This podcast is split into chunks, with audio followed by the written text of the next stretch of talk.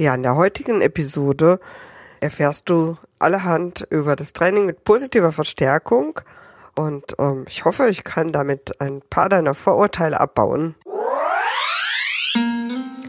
Willkommen bei Mein lieber Hund. Hier erhältst du tolle Tipps und Tricks zur Hundeerziehung sowie Lustiges und Nachdenkliches rund um den Hund, damit die alten Zöpfe zu diesem Thema in Kürze der Vergangenheit angehören.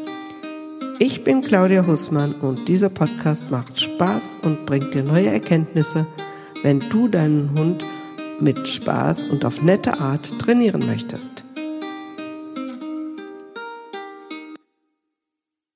Ja, es geistert ja immer ähm, viel in der Gegend herum über Wattebauschwerfer und ähm, antiautoritäre Erziehung und Hund darf alles und weiß nicht und keine Kommunikation und Degradierung zum zur Maschine und na ich weiß nicht was noch alles und ich möchte heute einfach so ein bisschen ein paar Fragen beantworten rund um das Training mit positiver Verstärkung und dazu bin ich auch nicht alleine noch Tamara hier die einfach noch so ein paar Fragen hat zum Training mit positiver Verstärkung. Hallo Tamara. Grüß dich. Ja, ich erkläre mal so ganz kurz, was Training mit positiver Verstärkung überhaupt heißt. Ähm, beim Training mit positiver Verstärkung werden solche Verhalten vom Hund belohnt, die der Mensch haben möchte. Das heißt, der Mensch muss sich erstmal darüber im Klaren werden, was möchte ich haben, legt seinen Fokus darauf und das belohnt er. Und statt immer danach zu gucken, was macht der Hund jetzt falsch. Also überlegen, was möchte ich haben und das belohnen. Das ist so im Wesentlichen das, was Training mit positiver Verstärkung bedeutet. Aber ist das nicht dasselbe wie Klickertraining? Ja, richtig erkannt. Wer schon mal was vom Klickertraining gehört hat, genau das ist es eigentlich. Aber, jetzt kommt mein großes Aber, ich verwende deshalb nicht gerne das Wort Klickertraining oder Klickertrainer, weil es leider inzwischen sehr viele Menschen gibt, die einen Klicker in die Hand nehmen und denken, dann sind sie Klickertrainer. Das ist aber, das hat aber nichts mit Klickertraining zu tun sondern man sollte wirklich das Prinzip dahinter verstanden haben. Und der Klicker ist dann einzig und allein nur das technische Hilfsmittel. Man kann genauso gut ein Wort verwenden. Aber damit kann ich doch nur Tricks trainieren. Für die Erziehung ist es doch überhaupt nichts, oder? ja, ein falsch verbreitetes Vorurteil. Nein, natürlich nicht. Du kannst alles damit trainieren. Letztlich ist es ja so, der Hund weiß ja nicht, ist das ein Trick oder ist das jetzt was, was mir wichtig ist. Es ist völlig egal, ob man jetzt Sitz, Platz oder Kommen oder aber Männchen machen, Rolle oder Verbeugung übt. Für den Hund ist das irgendein Verhalten. Das ist nur in unseren Köpfen was anderes. Und selbstverständlich gelten die Lerngesetze immer, egal ob es sich jetzt um einen Trick oder eben um Erziehung handelt. Aber was mache ich, wenn der Hund etwas tut, was ich nicht will? Darf er denn alles? Ist es sowas wie antiautoritäre Erziehung? Zum Glück nicht. Nein, der Hund darf natürlich nicht alles machen, was er möchte. Stattdessen sorgt der Mensch eben dafür, dass er ja eigentlich nur das tun kann, was der Mensch haben möchte. Das ist natürlich einerseits Management, also zum Beispiel gerade beim Welpen räume ich alles weg, was irgendwie ja mir wichtig ist oder gefährlich werden könnte, so dass ich nicht dauernd irgendwie aufpassen muss, was was nimmt er jetzt. Oder wenn mein Hund noch nicht äh, kommt, wenn ich ihn rufe, weil er das noch nicht gelernt hat, nehme ich ihn halt an die Leine.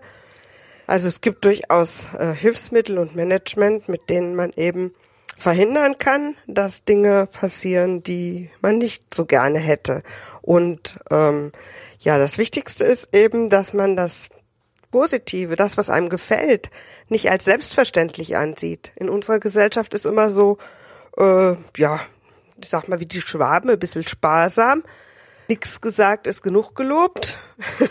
Das funktioniert natürlich nicht. Ja, und was natürlich auch noch dazu kommt, man muss sich als Mensch ein paar Gedanken mehr darüber machen, was man denn haben möchte. Meistens wird darauf gewartet, dass das Tier einen Fehler macht und dann wird geschimpft. So, so soll es nicht laufen. Heißt es dann also, dass ich den Hund ständig Leckerlis geben muss? Nein, auch das bedeutet es nicht. Es bedeutet schon, dass man ihn belohnen muss. Aber das macht man natürlich auch nicht ständig, sondern nur dann, wenn der Hund erwünschtes Verhalten zeigt und was eine Belohnung ist. Das ist alles das, was dazu führt, dass ein Verhalten häufiger gezeigt wird vom Hund. Das kann ein Leckerli sein, das kann sein ganz normales Futter sein. Das kann aber natürlich auch Spielen sein, streicheln, zum anderen Hund rennen, in den Garten dürfen, im Mauseloch buddeln dürfen, wenn ich eine helle hohe Stimme mache, was auch immer deinen Hund motiviert, ein Verhalten häufiger zu zeigen, das ist eine Belohnung für den Hund.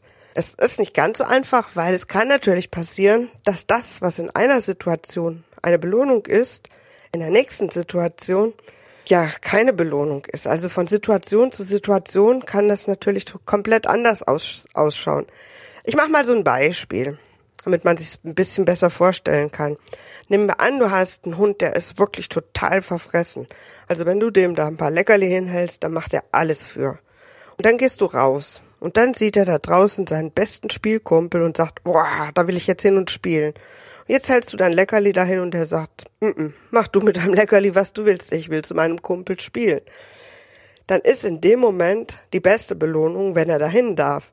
Die würde ich persönlich ihm nicht schenken, sondern dann müsste er zum Beispiel ein Stück an lockerer Leine laufen, sich hinsetzen, mich anschauen, je nachdem, was ich gerne hätte. Und wenn er das getan hat, dann kann ich sagen, hey, jetzt lauf dahin, das ist deine Belohnung.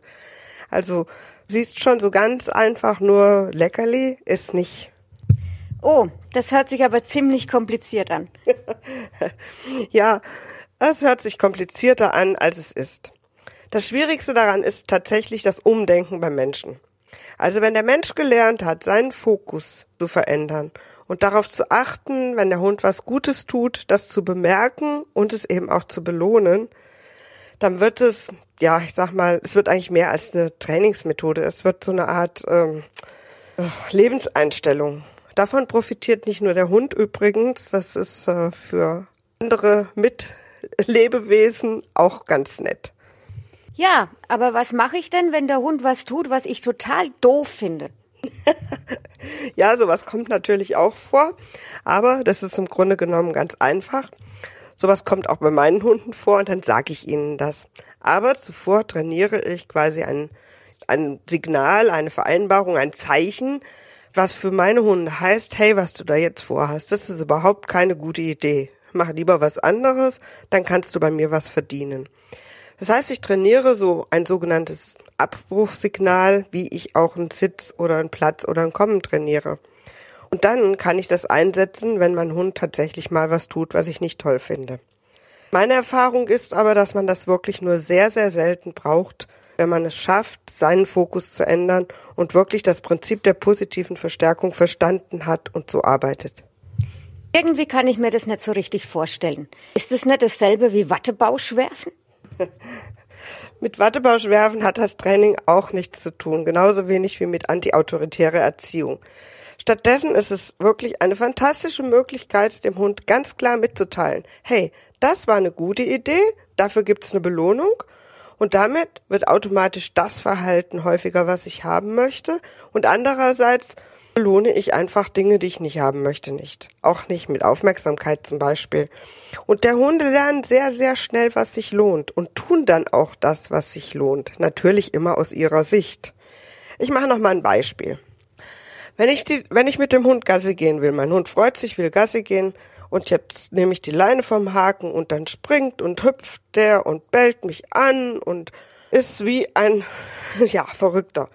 Und wenn ich jetzt losgehe, dann habe ich ein Problem, weil was werde ich in Zukunft haben? Ich werde einen Hund haben, der hüpft, springt und bellt. Und dann, dann geht's ja los. Wenn ich aber, wenn der das macht, einfach die Leine wieder weghänge, mich hinsetze und es passiert nichts, dann wird er dieses Verhalten mit der Zeit einstellen. Wenn ich stattdessen nur losgehe, wenn der sich ruhig verhält, sich hinsetzt oder stellt oder auf jeden Fall ruhig wartet. Nur dann geht's los. Das heißt, welches Verhalten lohnt sich in dem Fall? Es lohnt sich, sich ruhig zu verhalten. Und was werde ich in Zukunft kriegen? Ruhiges Verhalten. Darüber denkt man halt oft nicht nach. Aber das ist halt wirklich sowas, ähm, was man im Alltag hat. Und ich finde, äh, würde es bei fünf Hunden nicht wirklich lustig finden, wenn die da wie Flummis in der Gegend rumrammeln, wenn wir losgehen. Noch ein anderes Beispiel vielleicht, was mir auch ganz wichtig ist.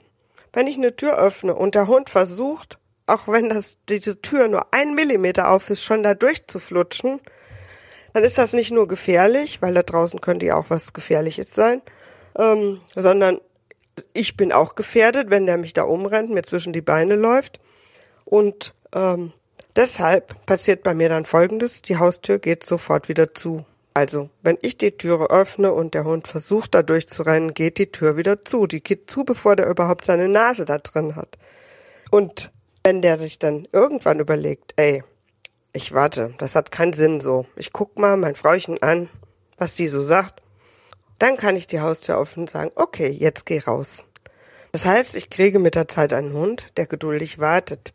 Das hat auch was mit Höflichkeit zu tun, aber ich muss dafür nicht schreien, ich brauche noch nicht mal eine Leine. Ich muss natürlich ein bisschen reaktionsschnell sein und vor allen Dingen, das ist, glaube ich, wirklich das viel, viel Schwierigere, ich muss im Alltag dran denken. Und das ist ein Umlernen beim Menschen. Okay, das heißt, ich muss mir schon überlegen, was ich haben will und was nicht und mich wirklich gut vorbereiten und auch schnell sein, oder? ja, das mit der Schnelligkeit. Das ist eine gute Sache.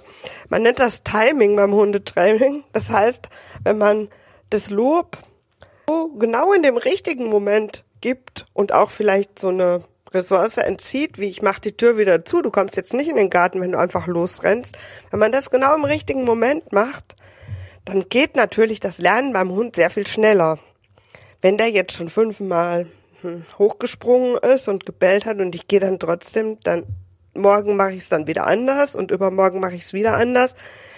Ja, dann ist es schwierig. Also gutes Timing, gute Überlegung, das hat schon was. Da lernt der Hund wirklich äh, sehr, sehr schnell. Ich finde aber, wir erwarten vom Hund so eine Menge, der muss in unserer, naja, ich sage wirklich mal nicht sehr hundegerechten Umwelt so viel lernen. Wir erwarten, dass er unsere ganzen Wörter lernt und da denke ich, kann man vom Menschen auch ein bisschen was erwarten.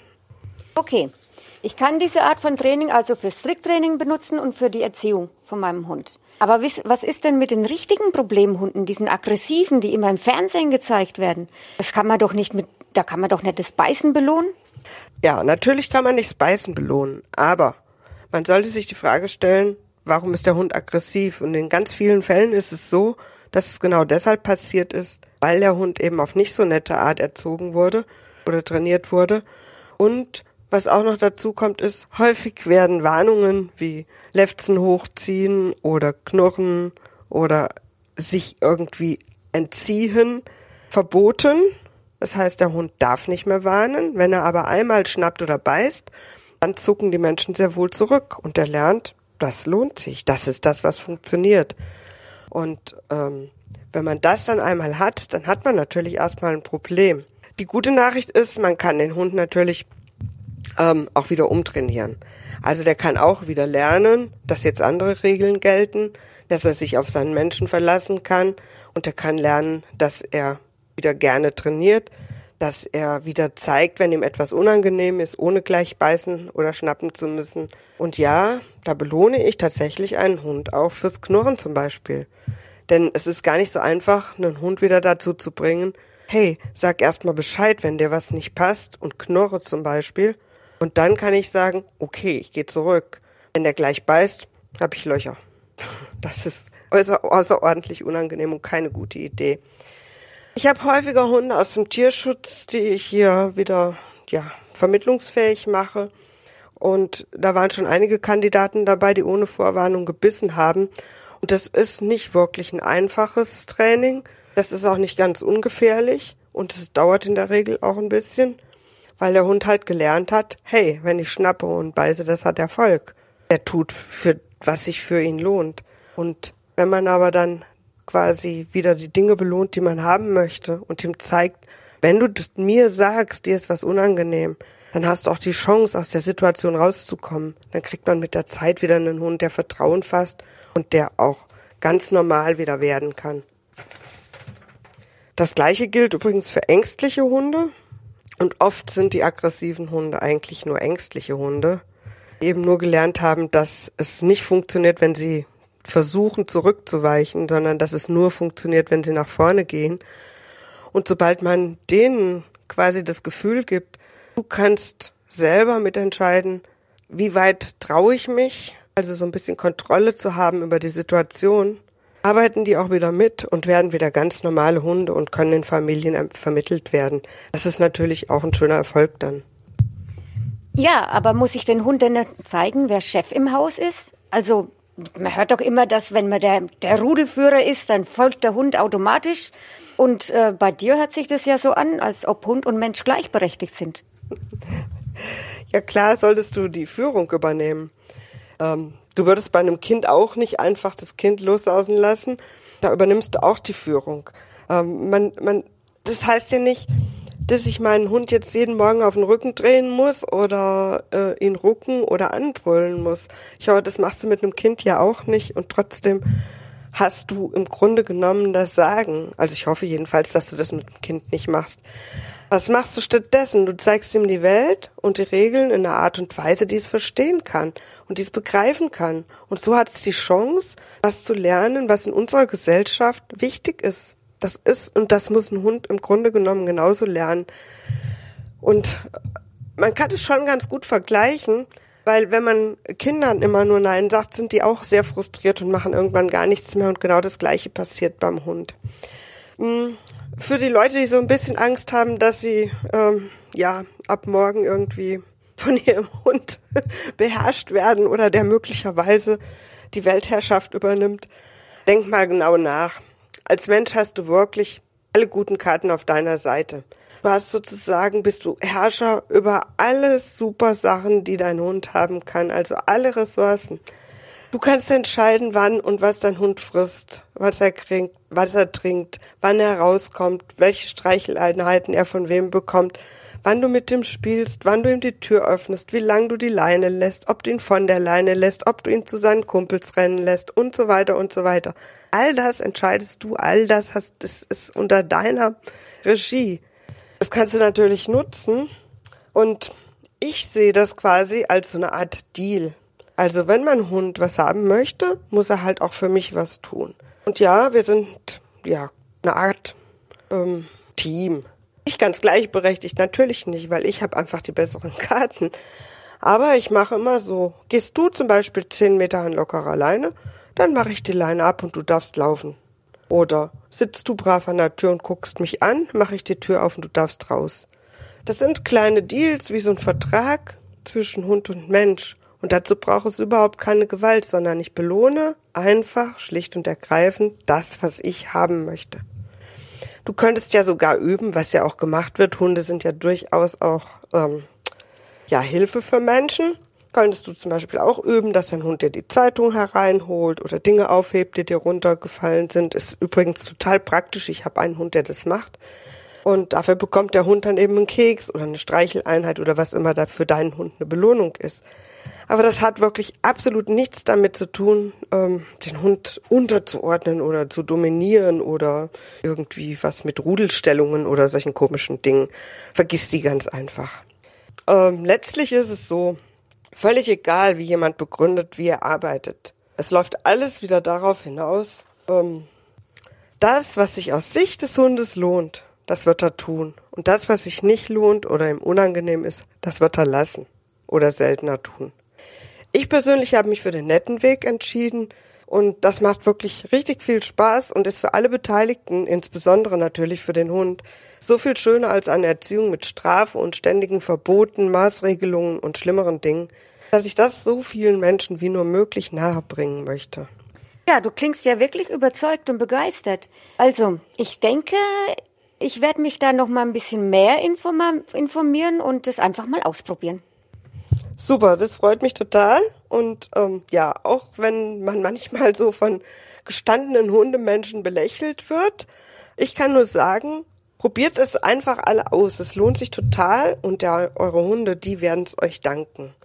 Ich bedanke mich bei Tamara und natürlich bei allen fürs Zuhören und hoffe, ich konnte mit ein paar Vorurteilen und Missverständnissen aufräumen und noch den einen oder anderen für diese Art des Trainings begeistern und ja, wenn man sich das noch nicht so richtig vorstellen kann jetzt, es wird noch Episoden geben, wo du wirklich auch konkrete Tipps kriegst zu bestimmten Problemen oder ähm, bei welchen Tricks du das einsetzen kannst, auf welche Art und Weise. Aber in der nächsten Episode möchte ich ähm, ein bisschen was zum Nachdenken anregen, mal darüber, was unsere Sprache möglicherweise da auch für eine Rolle spielt. Ciao, bis zum nächsten Mal. Ja, vielen Dank fürs Zuhören bei der heutigen Episode.